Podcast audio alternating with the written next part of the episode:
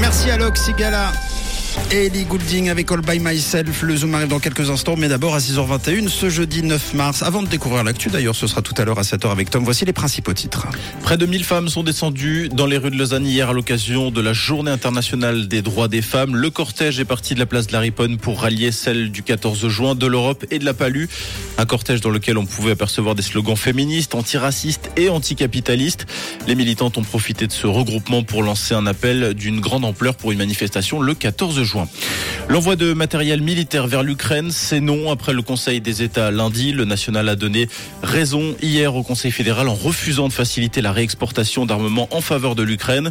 Tout n'est pas encore terminé pour autant. De nouvelles propositions d'assouplissement seraient néanmoins en réflexion au sein des commissions. Le centre va se pencher sur le cas Valérie Ditli. Pour rappel, il est reproché à la conseillère d'État en charge des finances vaudoises de n'avoir jamais payé d'impôts dans le canton de Vaud et d'avoir précipité son statut de docteur en droit.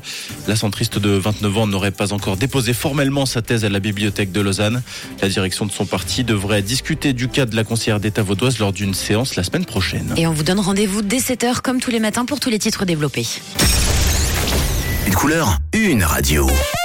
Rouge.